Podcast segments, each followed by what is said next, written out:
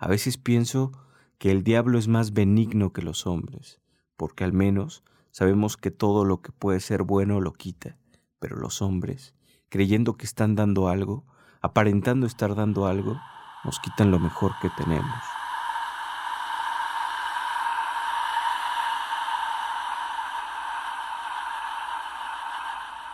Hoy hablaremos de un hombre conocido por su silencio, por sus pocas palabras, por su prudencia. Un escritor a quien han considerado un poeta, un místico. Y nos referimos al incansable Juan Rulfo, autor de la novela Pedro Páramo, clave de la literatura latinoamericana, y del libro de cuentos El llano en llamas.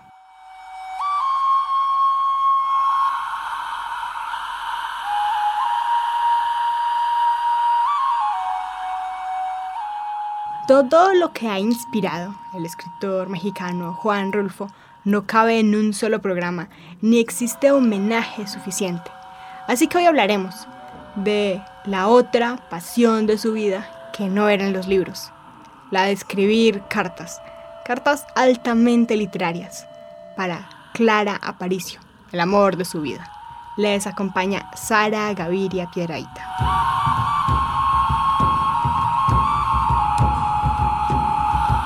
Cuando Juan Rulfo conoció a Clara Aparicio Reyes en 1941, ella tenía 13 años de edad y él no pasaba de los 24. Inmediatamente le recordó a su madre, muerta 15 años antes, y lo invadió un sentimiento tan extraño que, de repente, quería casarse con ella y formar una familia para toda la vida. Tanto tiempo en la soledad hizo que en Clara viera a su familia, a toda su familia en ella. Este hecho, germen del desequilibrio del amor, como él mismo llamó a lo que sentía, podía tomarse como la piedra inicial de la construcción de Pedro Páramo. Este romance, del que hablaremos hoy, tiene relación con su novela.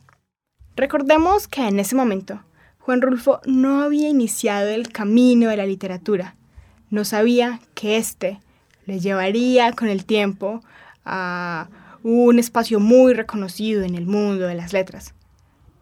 No sabía que habría un Juan Preciado que, como él, al construir un noviazgo paciente de siete años con Clara, iba a reencontrarse con su madre muerta bajo el pretexto de buscar un comala a un tal Pedro Páramo, su padre. Tal vez esta novela trate más bien de la búsqueda de la madre, de la reivindicación de una mujer campesina, indígena, mexicana, cuyo amor, como lo diría Quevedo, era un amor constante más allá de la muerte. Tal vez Rulfo, tan joven, se estaba enamorando a través de la joven Aparicio, también de la literatura. Escuchemos la primera carta que le escribió a quien sería su esposa, en el primer enfrentamiento del autor a la lejanía. Escuchemos la carta que es como una inauguración de una nostalgia.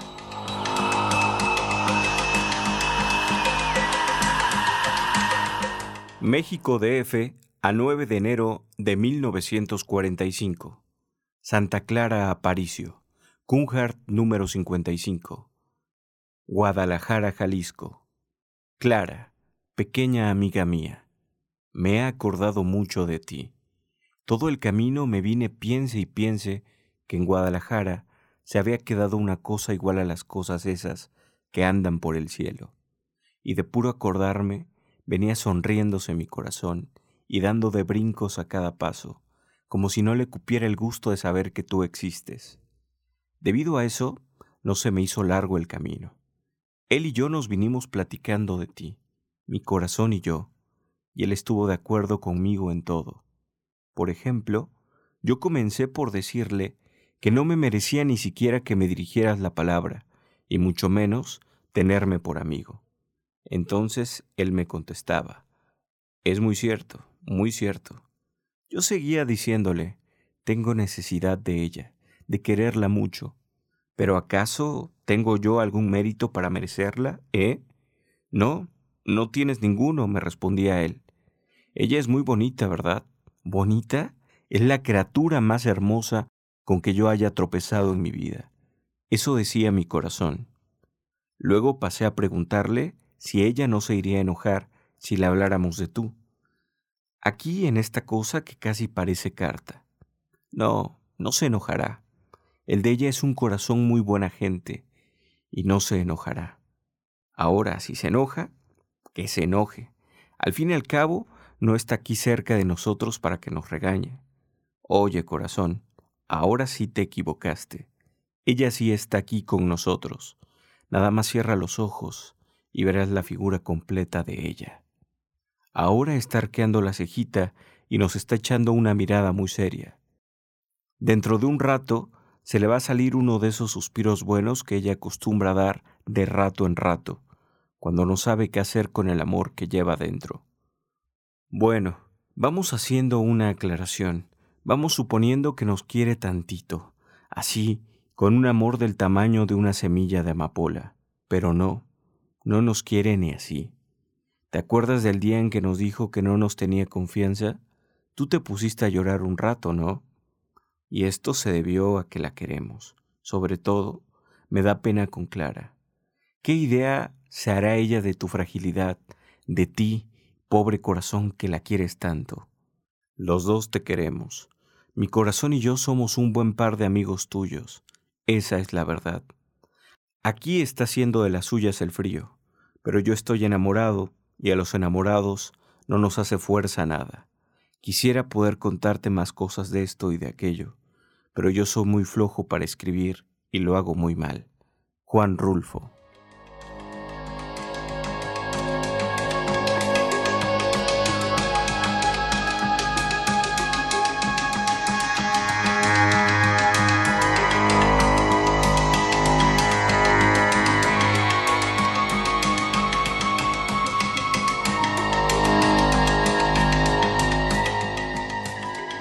Años siguientes, Juan Rulfo tuvo tantos oficios que no nos alcanzamos a imaginar en qué momento lograba escribir.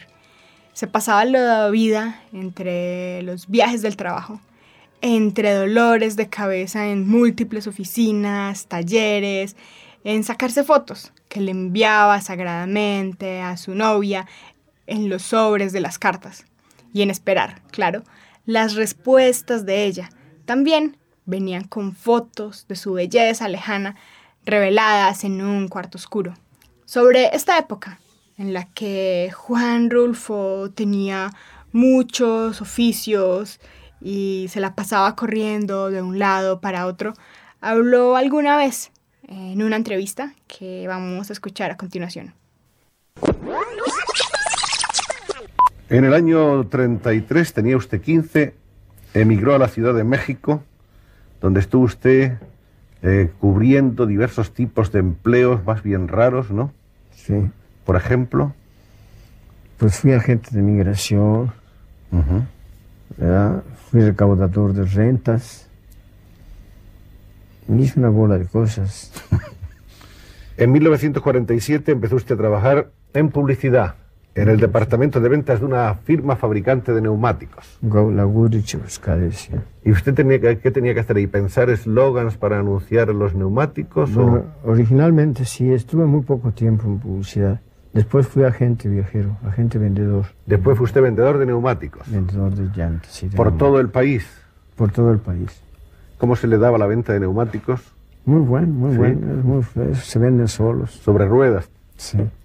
Juan de Pomuceno Carlos Pérez Rulfo Vizcaíno fue un trabajador incansable. Parecía ser dos hombres a la vez. Uno que atendía a su nombre de pila, resumido en un sencillo Juan Pérez. Sería el escritor de cartas, inventor, el novio fotógrafo, dibujante de paisajes, antropólogo, indigenista inmigrante, proveedor, policía, anarquista, capitalista, escéptico, ufólogo, burócrata, artista, asesor, agente de ventas, peatón, deprimido, hombre soñoliento, catador de mezcal, abstemio, en fin, y el otro, el sobrio y ceremonial Juan Rulfo, el escritor cuyo nombre iba a merecer el respeto de las generaciones posteriores, el autor que hizo de su propia vida una ficción, y que entendía las respuestas quedaba en las entrevistas como un género literario. Cuando se le escucha en las entrevistas parece calmado, quizás tímido y un poco incoherente, un poco confuso. Se dice que inventaba las respuestas y que creaba personajes momentáneos que eran él mismo. Las entrevistas y sus respuestas eran también para él un género literario. Y vamos a escuchar un fragmento de esta misma entrevista. Porque este son los eh, personajes son irracionales, actúan en forma irracional, sin razón ninguna y, y este se les quiere dar simplemente se les quiere caracterizar bajo el punto de vista de la lógica, ¿no? Y estudiando lógicamente a la, gente eh, se encuentra con que hay contradicciones constantes. Entonces, para mí, el ideal no es este, reflejar la realidad tal como es.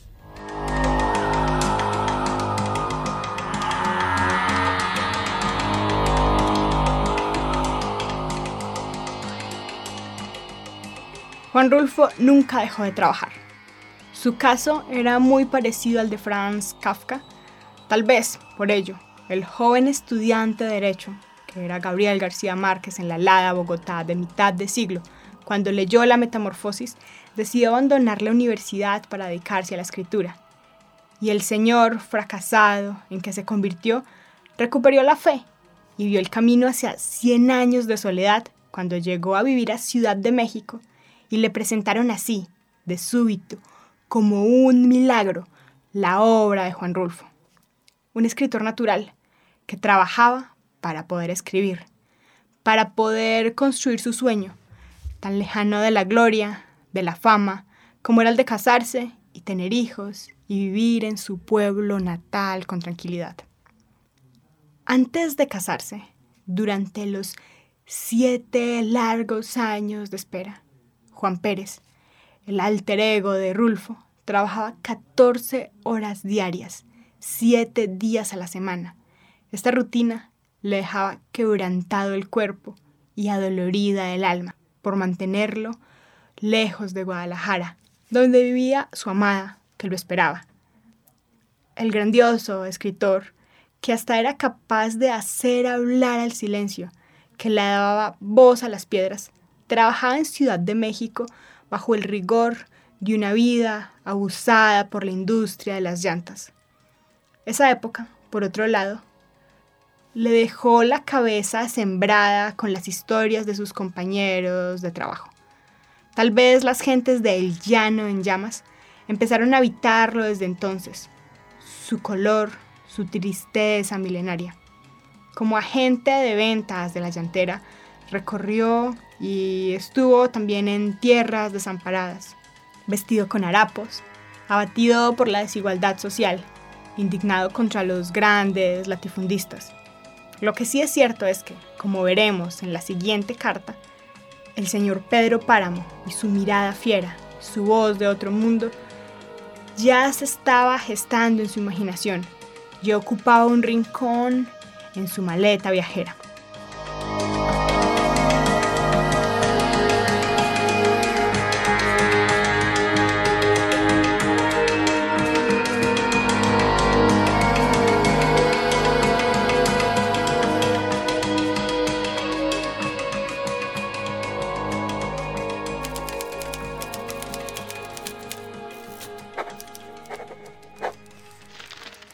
México DF, primero de junio de 1947. Cariñito Grande. Ahora que ya volví al trabajo y que me escribieron con mucha atención, pienso cuán lejos me llevó la fiebre del estómago y la fiebre de la bronquitis, pues se me juntaron las fiebres, y lo que me sentía eran unas ganas tremendas de irme de aquí, de no volver más a la compañía, de salirme por la puerta y tomar mi sombrero. No tengo sombrero, pero yo creía que lo tenía y no volver más. Esos eran mis sentimientos, y todos los días, mientras estuve en cama, amanecía con la idea esa, y encontraba el lugar a donde me iría. Lo encontraba porque ese lugar existe. Fíjate cómo era. Me encontraba en una salida del sol, en la Constancia, las ruinas de una fábrica de papel que está cerca de la Tapalpa. Y este sitio tiene una casa muy grande que ahora es de mis tíos los Pérez Rulfo. Bueno, yo volví a ver la salida del sol al pegar primero en la cañada que está enfrente de la casa. Veía cómo se iluminaba todo aquello. De la casa salía tantito humo y todo estaba tranquilo y sin aire. Solo se oía el ruido del arroyo que pasa por allí y la caída del agua un poco más arriba. Luego te veía a ti con una camisa verde de lana llena de cuadros, que salías de la casa y te parabas en la orilla del camino y me decías que si siempre íbamos a caminar un poquito antes de que estuviera el desayuno, y yo me iba contigo cañada arriba. Luego me venía la idea a la cabeza de que allí era donde vivíamos nosotros, tú y yo, en mitad de aquella tranquilidad, en medio de los pinos, y que la vida era hermosa, muy hermosa junto a ti, y que yo tenía allí un cuarto lleno de libros y que no nos acordábamos de cómo era posible que a tanta gente le gustara vivir entre los ruidos y en las carreras y el vivo relajo de las ciudades. Pues ahora vuelvo a ver las calles de México, la gente, lo aturdidas que parecen estar las cosas. Se siente que es bonita esta ciudad, esta tierra tuya, y que si cansa a veces, a veces le da a entender a uno que es una gran ciudad y que al que le entran las ganas de salir de aquí Pronto, en cualquier lugar donde esté, sentirá deseos de volver, a pesar de todo. Así pues, no creas que tengo pensado volverme a enfermar, y hasta ahora no existen motivos para que me enoje con nadie en mi trabajo, y procuraré que no existan. Ya te platiqué en otra ocasión que estoy trabajando por apagar mi rebeldía y por llegar a ser humilde, pues sin esa humildad yo no me merecería el cariño el amoroso cariño tuyo. Ojalá que los demás sigan pensando que somos un par de locos, tú y yo. Ojalá que crezca nuestra locura, chachinita chula. Por otra parte, yo he estado estos días dedicado a permanecer un poco atrás de la puerta debido a lo que ya te conté, y no he hecho sino leer un poquito y querer escribir algo que no se ha podido, y que si lo llego a escribir se llamará Una estrella junto a la luna este Juan tuyo o la tibia del mar.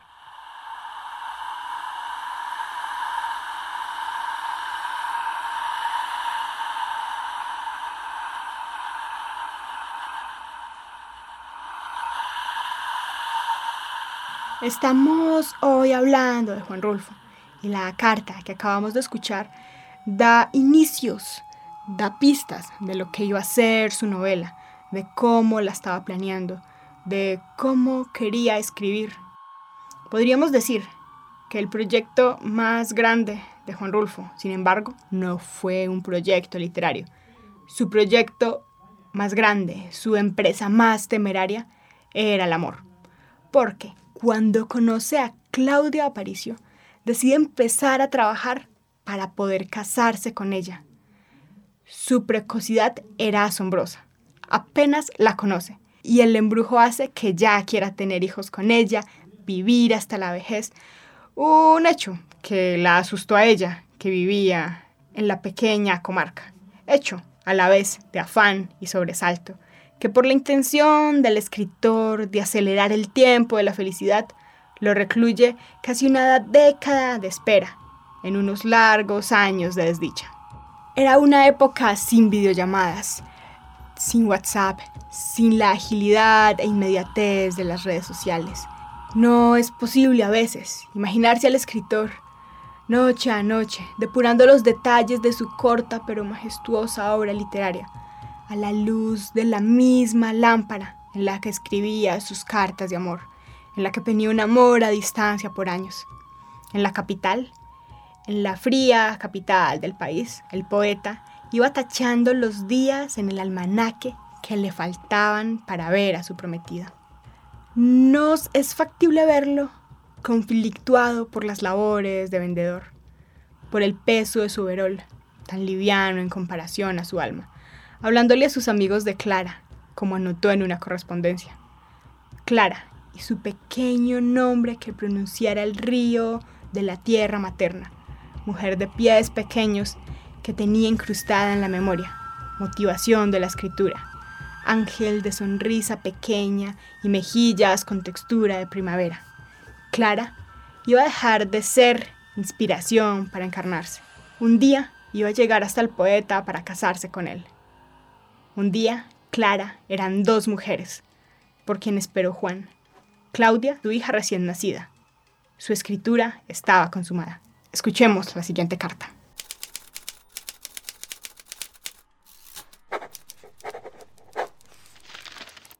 Jalapa, Veracruz, 12 de octubre de 1949. Adorada mujercita. No sabes de qué modo tan raro te extraño a ti y a ese pedacito de ti igual de travieso a ti, que está allí contigo y que los dos queremos tanto. Aquí solamente hay niebla, mucha oscuridad y niebla vuelta con lluvia. Esa llovizna que tú conociste. Por las noches deja de llover agua, pero siguen lloviendo recuerdos dentro del corazón de uno y el amor se vuelve loco porque no encuentra por ningún lado a la mujercita amorosa y tan amada. Clara Aparicio. Nos seguimos sacrificando en vano y por cosas que no son nuestras y que no tienen nada que ver con nosotros y con nuestra vida.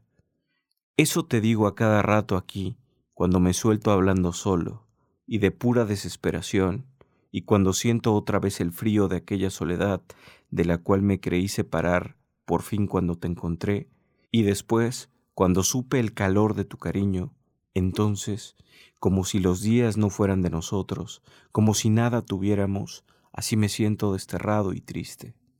A veces pienso que el diablo es más benigno que los hombres, porque al menos sabemos que todo lo que puede ser bueno lo quita, pero los hombres, creyendo que están dando algo, aparentando estar dando algo, nos quitan lo mejor que tenemos. Clara Aparicio. Cada vez es más fuerte mi tendencia a abandonar este trabajo, cada vez más y más, como algo que ya no puedo contener y que tendrá que pasar en cualquier momento. Y cuando me siento decidido, veo algo así como una luz, como si estuviera viendo ahora en la oscuridad. Solamente necesito tu apoyo, una palabra tuya, y me sentiré como abrazado a la misericordia.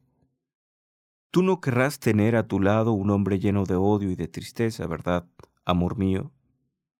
Yo sé que me ayudarías, porque no son los novecientos pesos los que estoy desquitando, es el desaliento en que me hundo, del que hay que defenderse.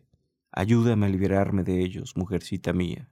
Ayúdame a encontrar el descanso. Ya no quiero seguir siendo esclavo un minuto más de un ambiente contrario a todos los calores del alma. Dime que me ayudarás y te lo agradeceré, como hasta ahora no he podido agradecerte tu amor. Tú sabes cómo te he querido y te quiero y te seguiré queriendo, adorada muchachita mía. Recibe muchos besos y dale una parte a Claudia de su papá, que no las olvida. Tu hijo, Juan.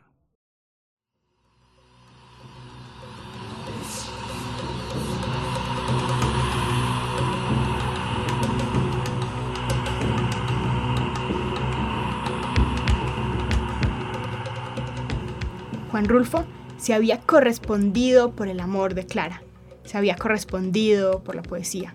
Por el contrario, Pedro Páramo nunca recibió correspondencia por parte de Susana San Juan, a quien amaba locamente, como lo notamos en el siguiente fragmento de la novela que lleva su nombre y que parece una carta escrita desde el más allá.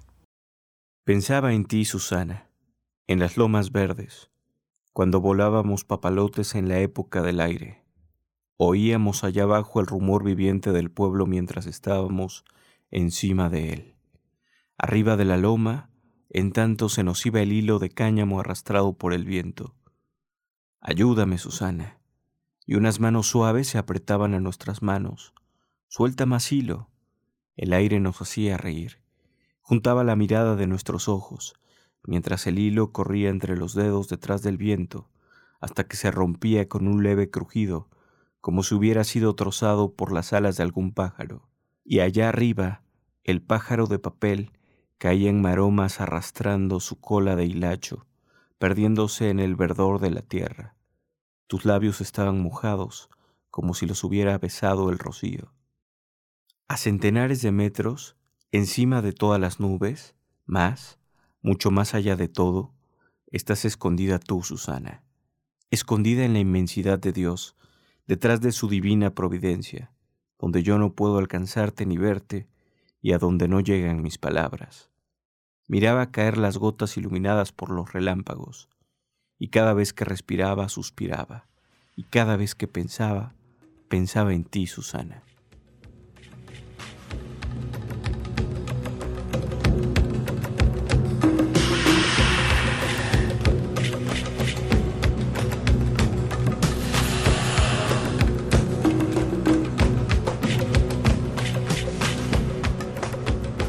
Estamos llegando por hoy al final de este programa. Hemos escuchado varias voces interpretar las palabras de Juan Rulfo, un escritor que amó a una sola mujer como amó la literatura, con la devoción que ameritaba el saberse amado, con la misma locura con la que se ama. La música que hemos escuchado es de Jorge Reyes, titulada Comala. Por hoy nos despedimos y les acompañó Sara Gaviria Piedradita.